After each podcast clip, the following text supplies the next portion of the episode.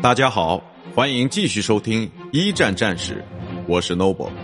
今天我和大家分享的是，一九一六年消耗之年之地中海海战。控制地中海对协约国来说是至关重要的。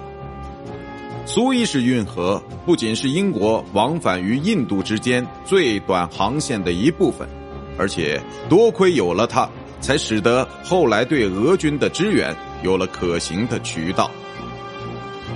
在第一次世界大战中，很多国家都把地中海视为一块兵家必争的战略要地。英国的商船约有百分之七十五都要经过苏伊士运河和直布罗陀海峡。法国和意大利都需要经海路前往他们在北非的殖民地。亚德里亚海是连接奥匈帝国与世界海运的唯一通道。